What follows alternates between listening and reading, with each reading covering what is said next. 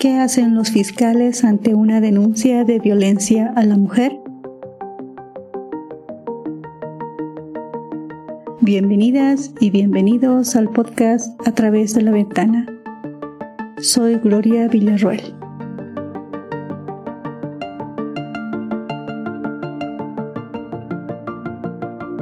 En este episodio describiré las funciones de los fiscales en los casos de violencia. Fiscales en los casos de violencia.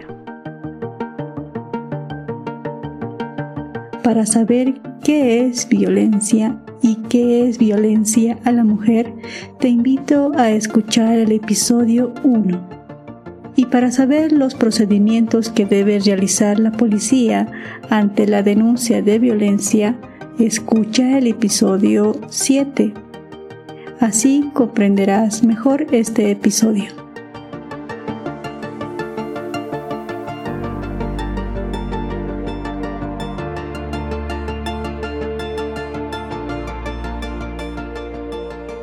Primero, debes saber qué es el Ministerio Público. El Ministerio Público es una institución de justicia tiene la obligación de defender los derechos de toda la población.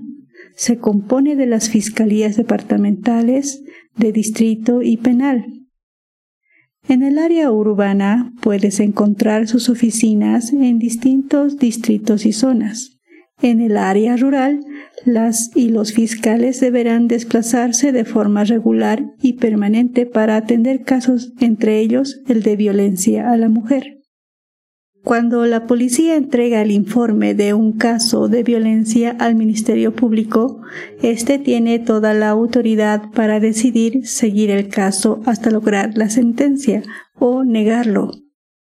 Es decir, el punto clave para que el proceso siga el procedimiento y se logre sentencias a los agresores y feminicidas está en el Ministerio Público. El punto clave está en el Ministerio Público. Para ello, el fiscal debe realizar varias tareas. Entre ellas están instruir medidas de protección a la mujer, a sus hijas y a sus hijos para interrumpir e impedir el hecho de violencia y salvaguardar tu vida, tus derechos patrimoniales, económicos y laborales. De la mano de esta medida es obligar al agresor a desocupar y prohibirle ingresar al domicilio donde habitas. No importa que el domicilio sea o no de propiedad tuya y la de tu pareja. Asimismo, ordena al agresor que se someta a una terapia psicológica en un servicio de rehabilitación. En el tema de los bienes, los fiscales prohíben al agresor hipotecar, dar en préstamo, cambiar la titularidad del derecho propietario de los bienes, muebles o inmuebles. Recordarte que todo bien adquirido en matrimonio es propiedad tanto tuya como la de tu pareja. En estos casos, el fiscal ordena realizar un inventario y retiene los documentos de propiedad para custodiar tus bienes. Ordena la asistencia familiar a favor de tus hijas e hijos. Para ello, el fiscal dispone el congelamiento de cuentas bancarias, si existen, para garantizar las obligaciones de asistencia familiar el agresor no puede acercarse o ingresar al lugar de trabajo o de estudios de tus hijos o integrantes de tu familia o cualquier otro espacio que frecuentes. Ordena el retorno a tu domicilio del cual hubiera sido alejada cuando tú lo solicites y con las garantías para proteger tu vida e integridad debe prohibir al agresor comunicarse, intimidar o molestarte por cualquier medio o a través de terceras personas. Esta prohibición también incluye a cualquier integrante de tu familia, como a tus hijos y tus padres. Prohíbe acciones de amenazas o intimidación a los testigos. Para levantar estas prohibiciones, el agresor debe demostrar que la violencia ha cesado y si recibe terapia debe presentar el informe de la institución a cargo. El fiscal también debe disponer la entrega inmediata de objetos y documentos personales tuyas y de tus hijos, por ejemplo, el carnet o certificados de nacimiento. También en tu fuente laboral, el fiscal dispone tolerancia o reducción del horario de trabajo sin que se vean afectados tu salario. Al mismo tiempo dispone medidas para evitar la discriminación en la selección, calificación, permanencia o ascenso en tu fuente laboral. Si la agresión sucedió en el lugar de trabajo, el fiscal dispone la salida del agresor del lugar laboral sin que se vean afectados tus derechos. Otras acciones son el agresor debe pagar los gastos de tratamiento médico y psicológico. Si la víctima solo habla idioma originario, el fiscal debe requerir la interpretación o traducción del idioma y disponer la asistencia especializada. En otros casos debe considerar la situación mental o discapacidad. Ahora hablemos del proceso penal.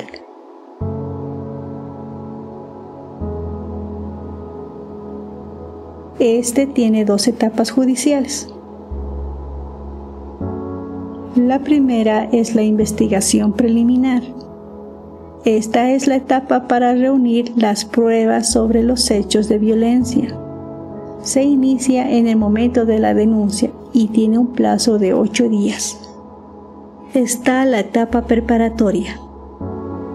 Es de plena responsabilidad del fiscal tiene una duración de seis meses y puede ser ampliada a 18 meses. Sin embargo, la Ley 348 establece que se debe acortar los plazos. Para saber sobre la Ley 348, escucha el episodio 4. Las acciones de la etapa preparatoria son las siguientes. Tomar declaraciones a la víctima y al denunciado solicitar la homologación de los certificados médicos y extensión del certificado forense al IDIF. Si la víctima no contase con informe psicológico y social, los requerirá al Instituto de Investigaciones Forenses, IDIF. Este debe emitir informes expeditos, es decir, informes claros y libres de prejuicios. También ordena si la mujer tiene intención de conciliar, debe recibir previamente terapia, contar con protección para evitar nuevas agresiones y debe haber cesado la violencia y cualquier amenaza a ti y a tus hijos. No puede aplicarse más de una vez. Recordarte que la conciliación está prohibida en casos de feminicidio y en casos de lesiones gravísimas violación y abuso sexual. La conciliación incluye la indemnización por el daño material e inmaterial especificando el monto acordado y el plazo para el cumplimiento.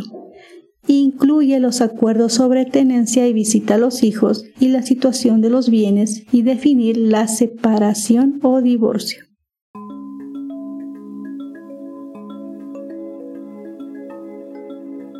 Ahora, las juezas y los jueces tienen deberes muy específicos.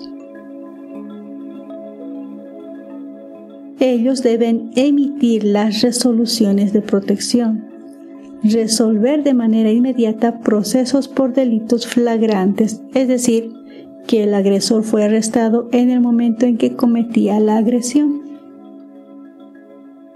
Los jueces deben sancionar a los servidores públicos que incurran en maltrato o revictimización. Se podrá solicitar la excusa o renuncia del juez vocal o magistrado que tenga antecedentes de violencia. Es decir, se puede cambiar al juez porque tiene antecedentes de maltrato a la mujer Ahora, ¿qué pasa con el agresor? Con el agresor. Se hace diferencia entre el agresor con antecedentes o sin antecedentes. Cuando el agresor no es reincidente, es decir, no tiene denuncias anteriores, las sanciones serán reclusión no mayor a tres años, la imposición de una multa no más del 50% de su salario y cuando el salario es indeterminado se calculará sobre el 50% del salario mínimo nacional. Las multas serán destinadas a los servicios de atención integral, casas de acogida y refugios temporales.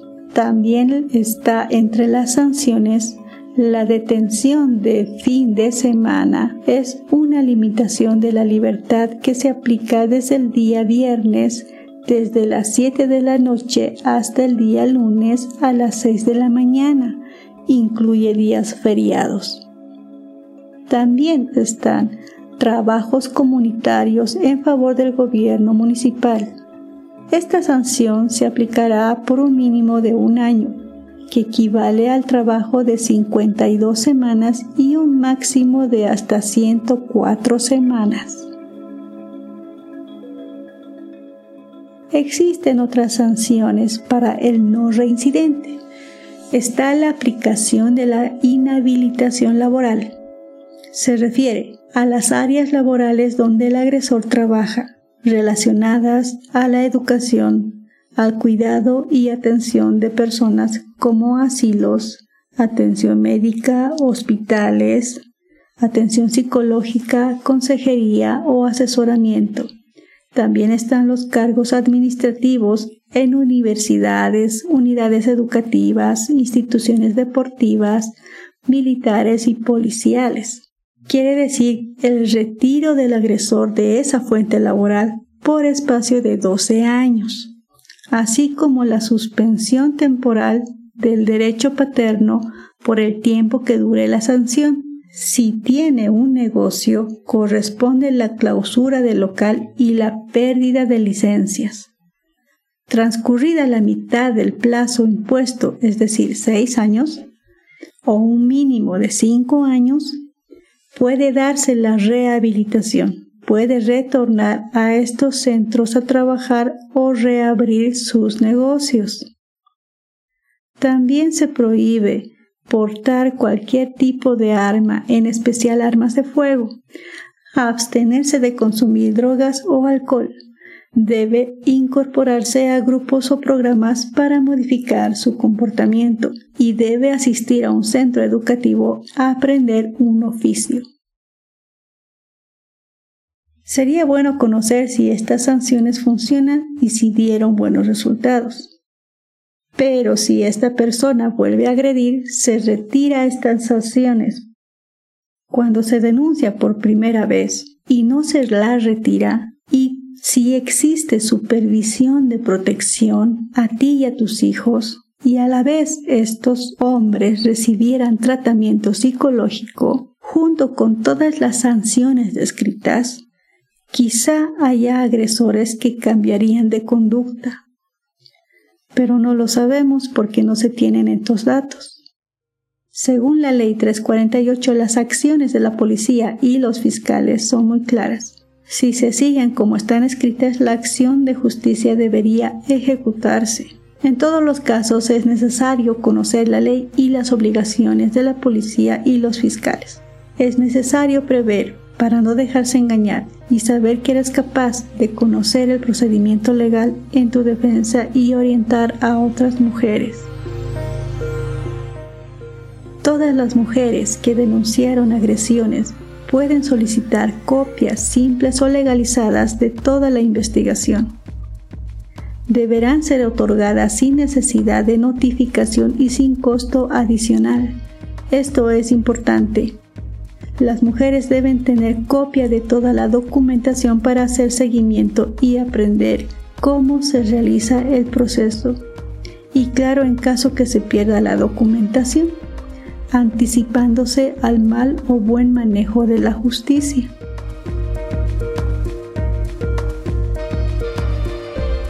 Este episodio contiene datos del documento Acceso a la Justicia para Mujeres en Situación de Violencia elaborado por el Comité Impulsor de la Agenda Legislativa. Te invito a visitar la página web pachacamani.com diagonal a través de la ventana. Ahí encontrarás un listado de instituciones relacionadas a la protección de la mujer en situación de violencia, los links y los contactos por los cuales puedes comunicarte con el podcast. Para recibir novedades mensuales, suscríbete al canal y súmate al boletín Pachacamani y comparte esta información a quien lo necesite. El guion y la producción del episodio por Gloria Villarroel Salgueiro. En la edición, Gloria Villarroel y Richard Mujica. Diseño sonoro por Richard Mujica. Música, Deep Dick y Patrick Patricios. A través de la ventana es un podcast del colectivo Pachacamani en coproducción con Camani Audio.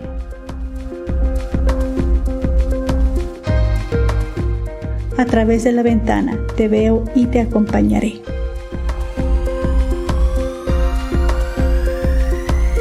Producido por Kamani Audio.